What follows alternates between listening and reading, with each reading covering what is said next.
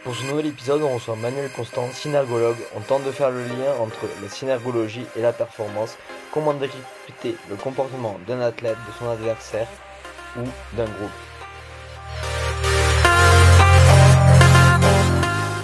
Bienvenue dans le Setup Podcast, le podcast où je vais à la rencontre des entraîneurs et préparateurs physiques du monde de haut niveau pour tenter de répondre à la question comment construire un athlète?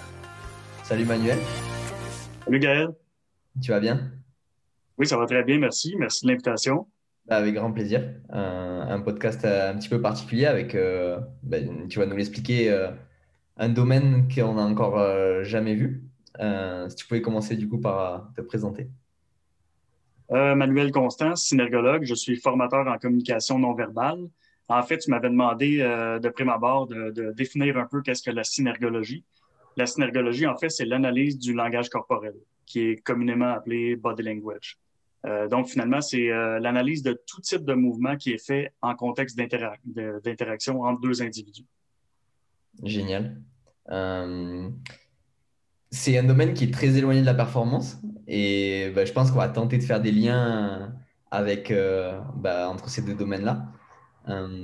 Quand on, on s'est envoyé des messages pour faire le, podcast, la première chose qui nous est venue, c'était tout ce qui était adversaire, sport de combat. Comment la synergologie elle peut nous permettre de décrypter l'adversaire? En fait, c'était une approche assez intéressante que tu m'avais proposé en fait de lier la synergologie à la performance. Je t'avais répondu qu'il y avait très peu de liens à faire avec la performance parce que dans le fond, le body language, nous, on l'analyse du point de vue communicationnel. Euh, et non du point de vue euh, performance, parce que la performance, c'est l'utilisation de son corps dans un, objectif très précis, donc euh, la locomotion et compagnie. Euh, donc, c'est pas très communicationnel, voire pas du tout. Par contre, il y a quelques petits liens qu'on peut faire quand même avec ça. Euh, J'ai une collègue qui avait fait un travail de recherche sur la, lorsque les gens arrivaient dans, l'arène. je me souviens plus si c'était des judokas ou des karatékas, mais je me souviens que dans 72 euh, des, euh, des, des, des, combats. Elle pouvait prédire le combat avec un seul item, un seul indice corporel, puis c'était le fait d'avoir le menton plus élevé que son interlocuteur. Son interlocuteur, pardon.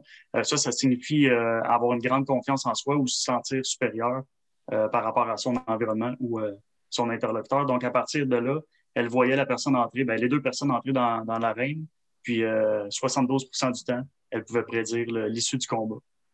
Et c'était simplement de l'assurance, de la confiance, ou ça mettait une attitude du coup euh, de soumission à l'adversaire?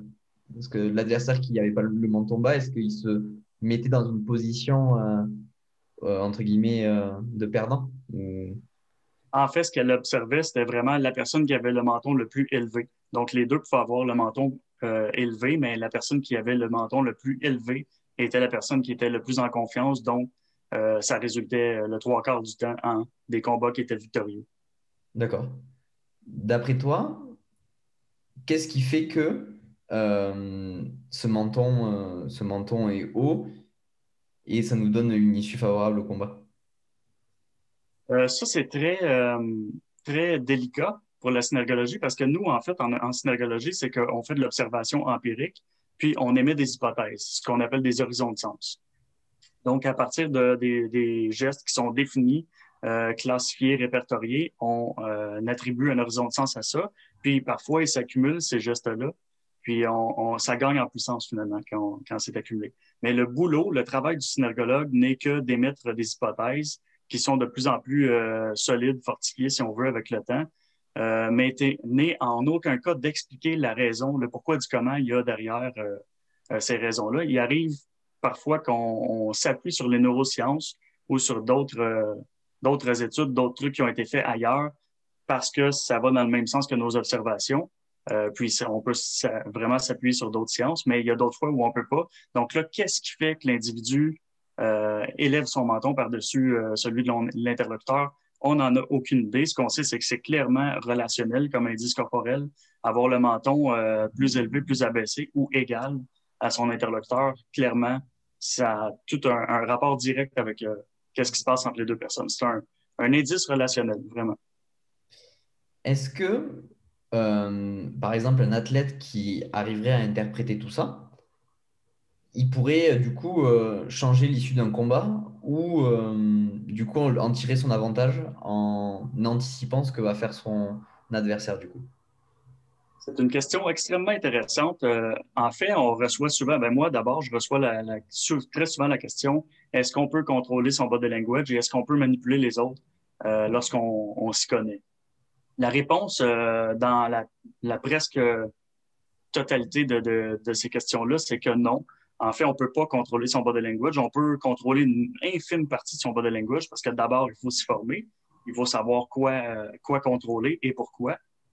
Puis euh, en fait, c'est que plus on en apprend sur le sujet, plus on se rend compte que c'est complexe et que de, contrôler toutes ces parties du corps-là dans une seule optique, ça devient tellement trop compliqué qu'on n'est plus dans le moment présent.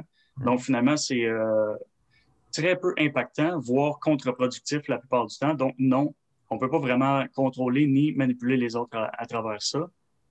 Euh, par contre, la question est quand même intéressante parce que dans une optique où euh, il y a un adversaire, peut-être qui serait possible, par exemple, dans un combat, de mimer une, euh, une attitude gagnante. D'ailleurs, on voit ça en thérapie brève. Tu sais, le truc où on dit euh, monte justement ton menton, gonfle le torse, rétracte les épaules avant d'aller faire une conférence ou un discours public, ça va te donner de la confiance. Bien, ça fonctionne pour vrai parce que ça va dans les deux sens. Quand on a une attitude mentale ou une attitude interne générale, le langage corporel le reflète et vice-versa.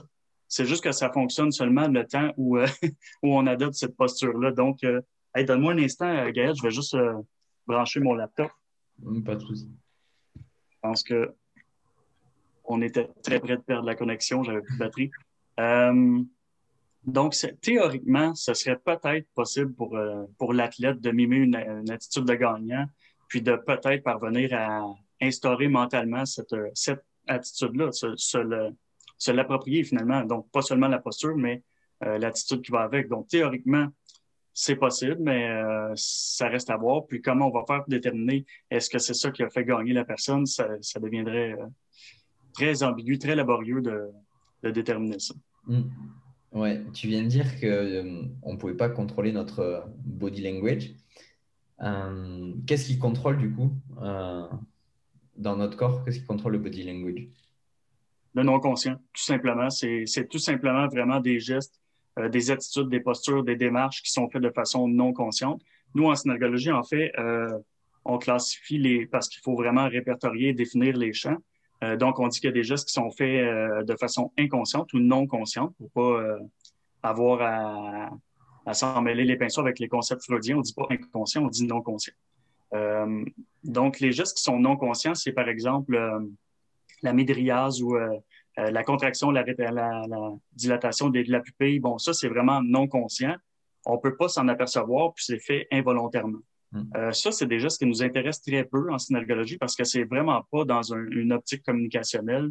C'est des mouvements qui sont faits, qu'on le veuille ou non, puis qui ont peu ou pas rapport avec son interlocuteur ou l'environnement.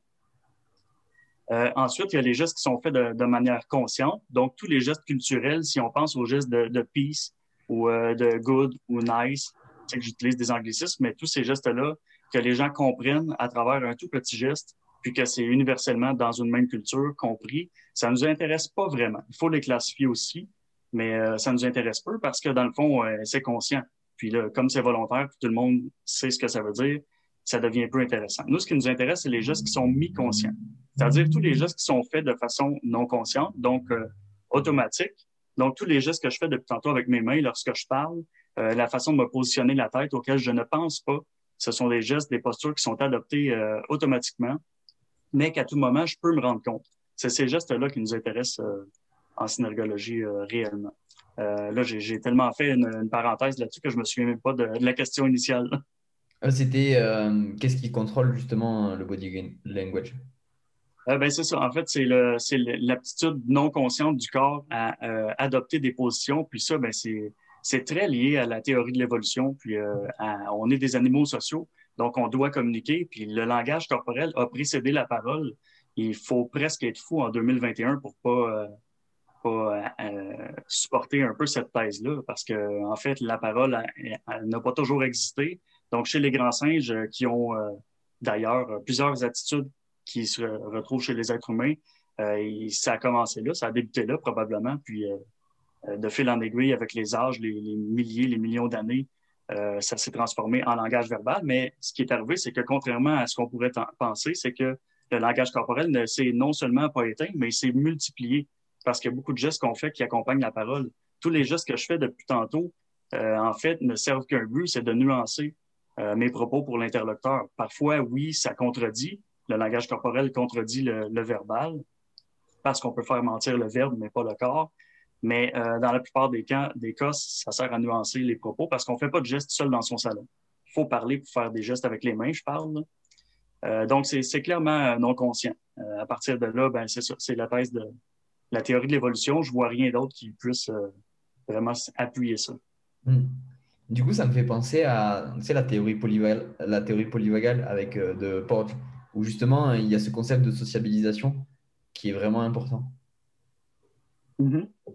Est-ce que euh, y a des liens entre tout ça déjà ou... Eh oui, il y a des liens à faire. En fait, on a quelqu'un qui est venu présenter euh, à l'Institut de synergologie l'an dernier sur la théorie polyvagale. Il y a des liens. là, c'est pas à moi de les faire, puis c'est quand même assez complexe de faire les liens entre les deux parce qu'il faut vraiment être euh, dans le fond, cette conférence-là était uniquement offerte aux synergologues parce qu'il faut avoir justement euh, la vision des deux mondes pour rentrer dans cette question-là. Mais oui, il y a des liens à faire. Quelques liens. Et euh, justement, quand on voit comment elle conditionne un peu la vie de l'athlète, cette théorie polyvagale, elle peut faire que l'athlète soit très bien, très performant, comme pas bien du tout, même émotionnellement et dans toutes les sphères de sa vie. Est-ce que ça peut nous permettre de déceler chez un athlète euh, des problématiques ou des choses euh, qui peuvent nous alarmer?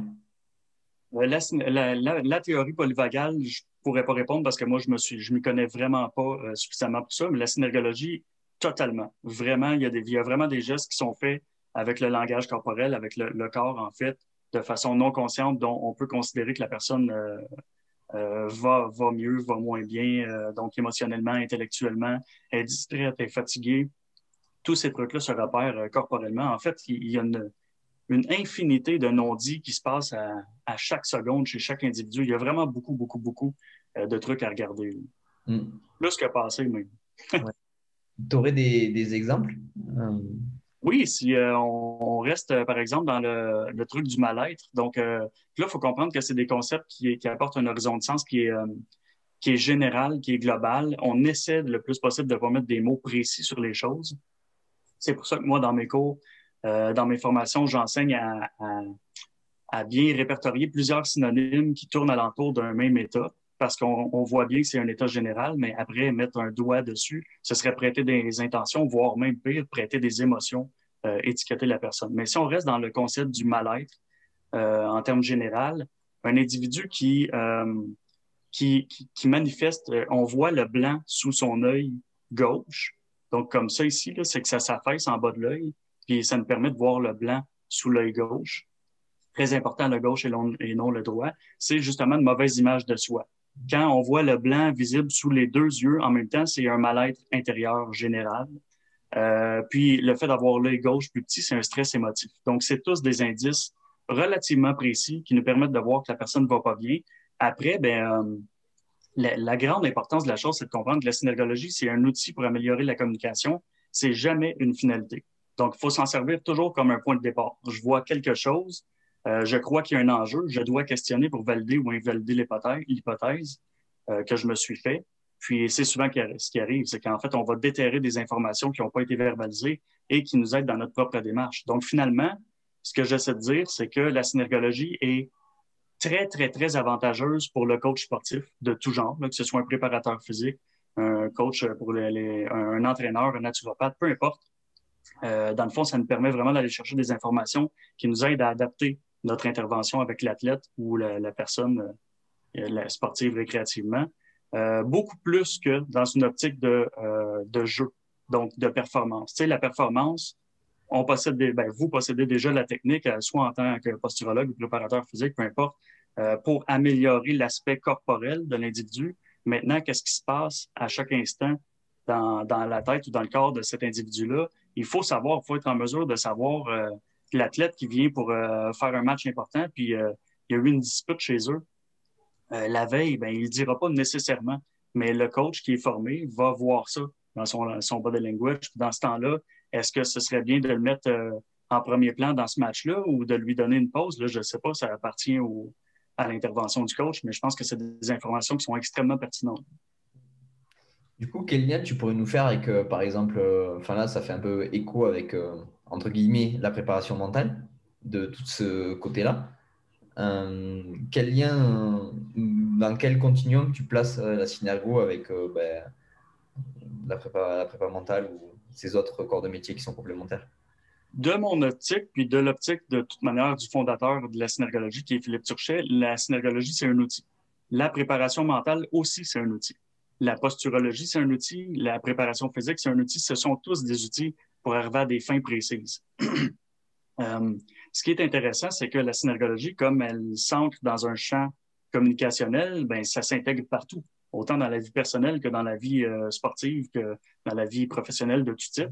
Euh, donc maintenant, ben, c'est sûr que la personne qui est formée en préparation mentale et en synergologie va aller chercher beaucoup plus d'informations pour justement euh, performer davantage avec à l'aide de son outil qui est la préparation mentale, mentale euh, en ayant été chercher des trucs à travers euh, la synergologie. Donc finalement, c'est un outil qui est extrêmement versatile. c'est un genre de couteau suisse qu'on utilise l'outil qu'on veut dedans quand on veut, mais il nous appartient toujours, il fait toujours partie de nous parce que c'est un langage qui est à 95% universel.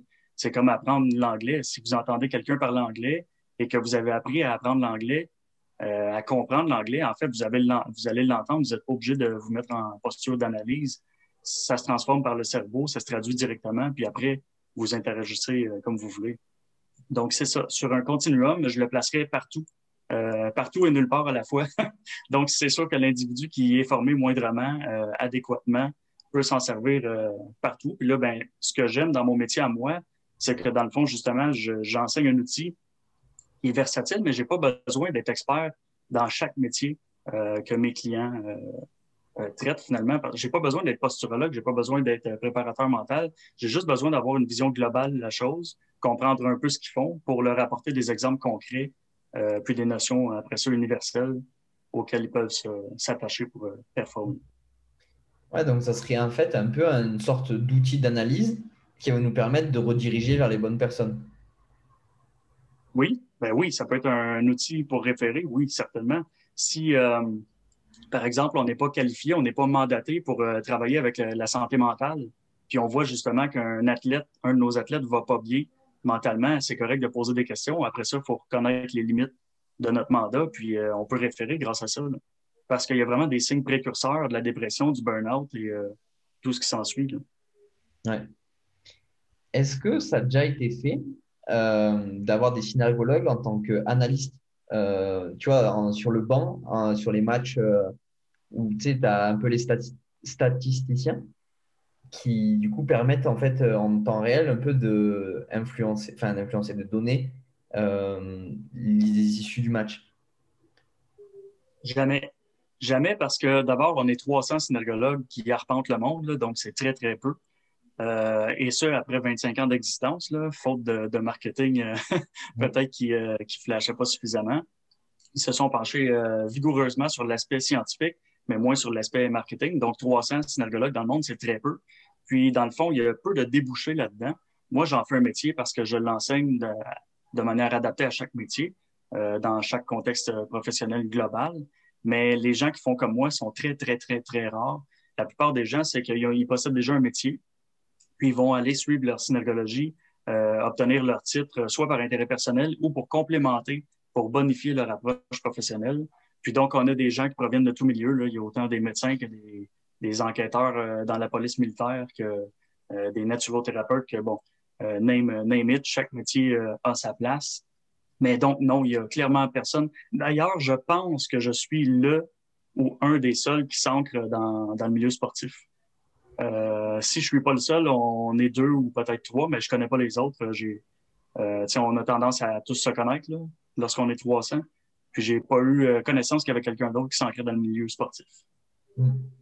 Ouais, je vais, enfin, je verrai vraiment en, binôme avec le, le comment s'appelle, l'analyste vidéo. Tu sais, celui qui fait les datas et, qui du coup en fait permet de, je pense, faire des scénarios de match. Entre guillemets, il recoupe des choses et je pense que ça pourrait être réellement intéressant de réussir à avoir. Ça pourrait, ça pourrait être intéressant, mais euh, il faut quand même rappeler que dans le fond, euh, quand l'individu performe, par exemple, si on regarde un match de soccer, puis on voit les, les, euh, les athlètes se déplacer, il n'y a clairement pas de synergologie à aller chercher là, ou tellement peu que ça ne vaudrait pas la peine de perdre du temps avec ça, parce que dans le fond, les joueurs se déplacent dans une optique stratégique euh, et de locomotion et tous ces trucs-là. Donc, l'aspect communicationnel, il est très, très, très peu présent. Là, puis quand il y en a un, ben, c'est simplement des regards entre les joueurs euh, pour repérer où, sont les adversaires. Ils n'ont pas vraiment le temps de communiquer.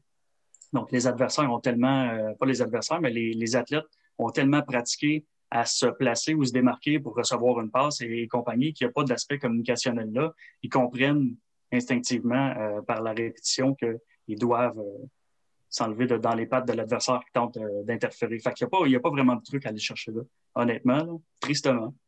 Ouais, enfin, moi je le voyais, je le voyais avec une, issue euh, un petit peu plus Je pense que les gains, là, Gaël, sont vraiment euh, entre le coach et son athlète lorsqu'ils se parlent. Euh, peut-être les joueurs, à la limite, les joueurs qui sont assis sur le banc et qui attendent de jouer, là, il y a clairement des choses à aller chercher. Mais vraiment, la, relation entre le, coach et l'athlète et les athlètes eux-mêmes, lorsqu'ils sont hors jeu, il y a vraiment clairement des informations à aller chercher là. Plus mm. que sur le. OK. Yeah. Super. Euh, ouais, c'est une vision vraiment particulière. On l'a encore jamais eu. De, on est tout le temps dans l'action. Et là, ça nous oblige à avoir un pas de recul et de justement être en dehors de l'action. Mm-hmm. Est-ce que tu verrais d'autres domaines ou d'autres manières, euh, enfin, dans ce cas, d'autres points de vue? Là, du coup, je vois euh, tout le staff médical, toutes ces choses-là, où au final, on peut avoir aussi des, des avantages. Euh, oui, en fait, euh, comme je disais tantôt, il n'y a, aucune limite. Euh, dans le fond, moi, je demande, pour qualifier mes clients, je leur demande est-ce que tu vis dans une grotte? Bon, si la réponse est non, tu peux t'en servir de manière personnelle. Maintenant, pour avoir des gains professionnels, pour, que les gens comprennent que c'est un investissement et non une dépense, mais ben, je leur demande est-ce que ta démarche professionnelle peut être changée selon les informations que tu, tu, obtiens de ton client verbalement? Si la réponse est oui, ben c'est parce qu'il y a d'autres informations à aller chercher non verbalement. Donc, tu peux bonifier ton approche, ça c'est clair. Il y a un retour sur investissement qui est important. Euh, par exemple, j'élimine les, métiers qui, comme euh, le mécanicien qui doit faire une vidange d'huile, un changement d'huile, ben lui, il va pas changer sa démarche, que tu sois triste ou pas. Il doit faire ta vidange d'huile de toute manière, ça va rien changer. Euh, souvent, il y, a, par exemple, les dentistes ont l'impression que ça pourrait être très, très, très utile. Moi, je vois moins l'utilité. Euh, de là, aller chercher des gains extrêmes, je pense pas. Si tu vas te faire faire un traitement de canal, euh, que tu sois en dépression ou pas, et tu as pris un rendez-vous pour aller faire ton traitement de canal, je vois très peu ce qui pourrait changer dans l'approche professionnelle. Mais dès qu'on sort de là, ça devient extrêmement pertinent.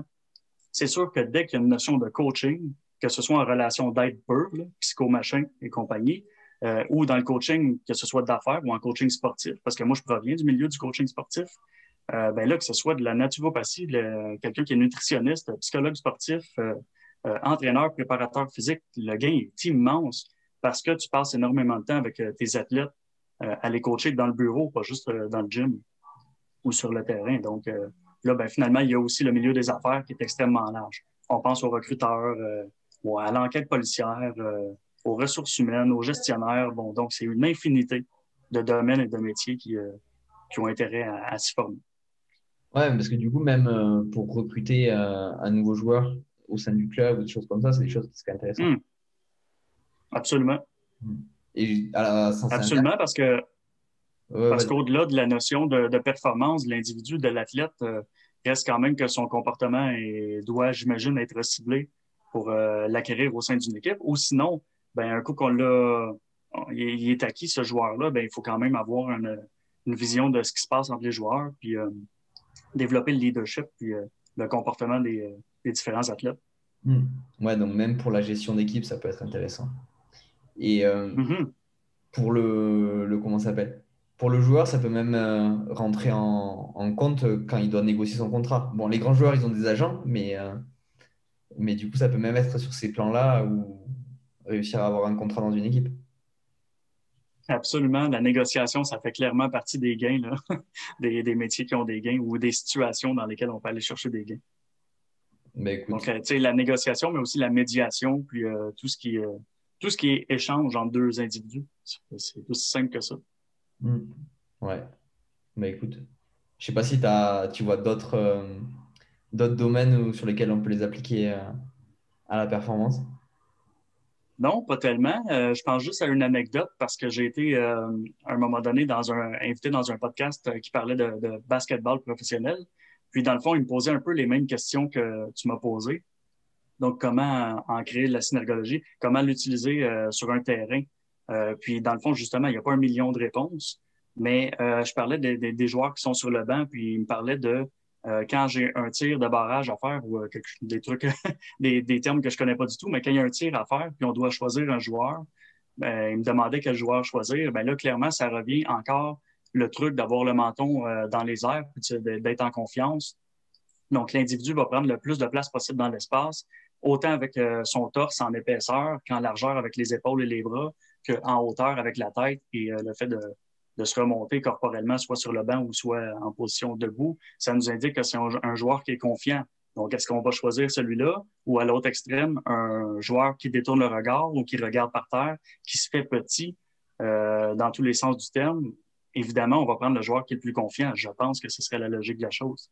Euh, donc, c'est une simple anecdote qui peut peut-être euh, ouvrir les yeux là, Hmm. sur comment s'en servir sur les, les joueurs sur le banc. Ouais. Est-ce que tu as déjà fait des liens avec euh, les masques de Louise, euh, j'ai perdu le nom, euh, Louise Bourbeau, je crois. C'est les cinq, les cinq blessures de l'arme. Et en fait, tout ce que tu décris là, c'est ce qu'elle décrit dans ses, dans ses euh, masques et dans ses blessures.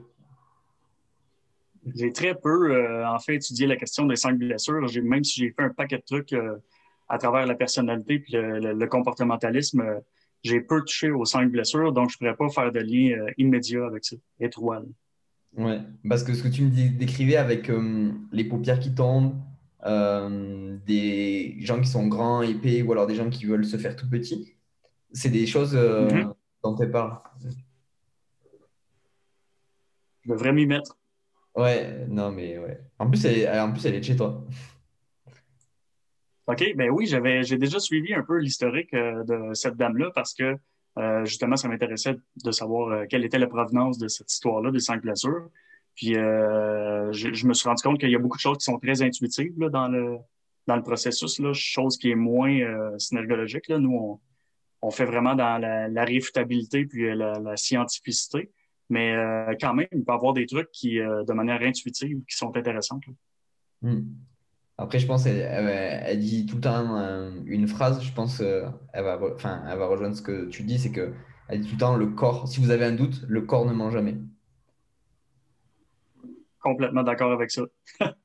Donc, euh, du coup, je pense que vous avez, vous avez des choses à- en commun. Oui, je vais m'y mettre. Parmi, euh, ça, ça sera parmi mes, mes prochaines lectures. Ah, ben écoute, génial. Bon, ben super. Euh, un podcast vraiment original, du coup. Euh, vraiment intéressant. J'imagine, parce que toi, toi, ça s'adresse davantage aux préparateurs physiques, si je me trompe pas. Ouais, athlète, euh, préparateur physique, enfin les mondes, euh, les gens du monde de la performance. OK. Donc, euh, donc du coup, c'est vraiment entre guillemets tout le monde. Ben, ça rejoint quand même euh, une bonne partie de ce que je fais parce que le coaching sportif, c'est très large. Mhm. Euh, puis je travaille souvent avec des coachs sportifs. Je forme beaucoup de, de coachs sportifs de tout niveau, de tout genre. là. Donc, euh, ça me parle beaucoup. Ben écoute, ben ouais, génial, génial. Euh, juste pour finir, si tu avais trois conseils à donner à, à un athlète, lesquels ça serait? Oh mon Dieu, Gaël, je suis tellement dans le. Je suis presque un anti-conseil dans la vie parce que je me rends compte que les, les conseils fusent de toutes parts, puis on est gavé de conseils. Puis si je peux me permettre de, tenter de te soumettre à quelque chose, tu remarqueras à quel point les conseils sont souvent donnés quand on les demande pas. c'est ce qui fait que je donne très peu de conseils, c'est que finalement, un conseil qui n'est pas demandé euh, qui n'est pas sollicité est très, très, très rarement euh, suivi ou écouté. Déjà, à la base, un conseil, même quand il est sollicité, est rarement suivi. Donc, imagine quand il ne l'est pas. Euh, mais bon, euh, un athlète, je fais plus dans l'humain en général. Hmm. J'en ai pas, Gaël, tant qu'à dire des, des, stupidités, honnêtement. sais, je pourrais en donner un million de conseils, mais qu'est-ce qui mérite d'être dit vraiment, c'est un autre, une autre question. Donc, tant qu'à dire des niaiseries, je dirais rien. Ben écoute, génial. Ou alors on va dire ne pas suivre. Plate comme ça. Ouais. Le conseil, c'est de ne pas suivre de conseils. Pas, pas, suivre, mais peut-être de diminuer son, son, apport en conseil quand ils ne sont pas sollicités. Déjà, ce serait euh, un des seuls conseils que, que je donnerais. Euh, sinon, ben, euh, un autre conseil très, très, très général que je pourrais donner, qu'on se rend compte que les gens font très peu, c'est de s'écouter. justement, peut-être arrêter d'écouter les conseils de mille et une personnes et de demander l'avis de tout le monde. tu l'as dit tantôt, dans le doute, il n'y a pas vraiment de doute, ben c'est ça. Quand votre corps vous parle, puis votre, votre état général vous parle, quand vous êtes dans un état négatif, c'est qu'il y a quelque chose qui, euh, qui est à l'opposé de l'homéostasie, donc de votre bonheur, de votre bien-être, de votre épanouissement. C'est pas si compliqué que ça. Puis quand vous êtes dans un état positif, ben vous vous rapprochez euh, de l'homéostasie, puis de, de l'épanouissement, puis du, du bien-être. Donc de s'écouter, c'est assez simple, mais c'est quelque chose qu'on a un peu désappris, je pense, à faire. Euh, et pourtant, c'est pertinent. Hmm. Ben, je pense qu'on va. Ben, dans une optique d'athlète, c'est un peu, euh, un peu la même chose, euh, Gaël. L'athlète qui n'est pas bien dans une équipe, qui n'est pas bien avec son coach, ben, il doit d'abord en parler. Euh, mais après ça, si ce sentiment-là, cet état-là perdure, il n'est peut-être pas au bon endroit au bon moment. Oui. Ouais. Mais je pense que c'est une belle phrase pour conclure cette discussion. Tant mieux, c'est moins plate que pas de conseil du tout. Ouais, c'est ça. Euh, si jamais les gens ils veulent te retrouver euh, sur les réseaux, euh, où est-ce qu'ils peuvent avoir ça? partout où ils peuvent taper Synergo, S-Y-N-E-R, trait d'union Go. Ma compagnie va apparaître, donc les formations en synergologie appliquées selon le domaine, que ce soit sur, sur Internet, pour le site web, pour, sur, sur Facebook, Instagram, LinkedIn, je suis un peu partout. Puis Emmanuel Constant aussi, je suis un peu partout sur Internet, finalement. Ben écoute, c'est difficile de ne pas me trouver. Ouais, c'est ça. Bah, écoute, génial. Merci beaucoup pour euh, cet échange. Euh, on espère que bah, du coup. C'est à toi de l'invitation.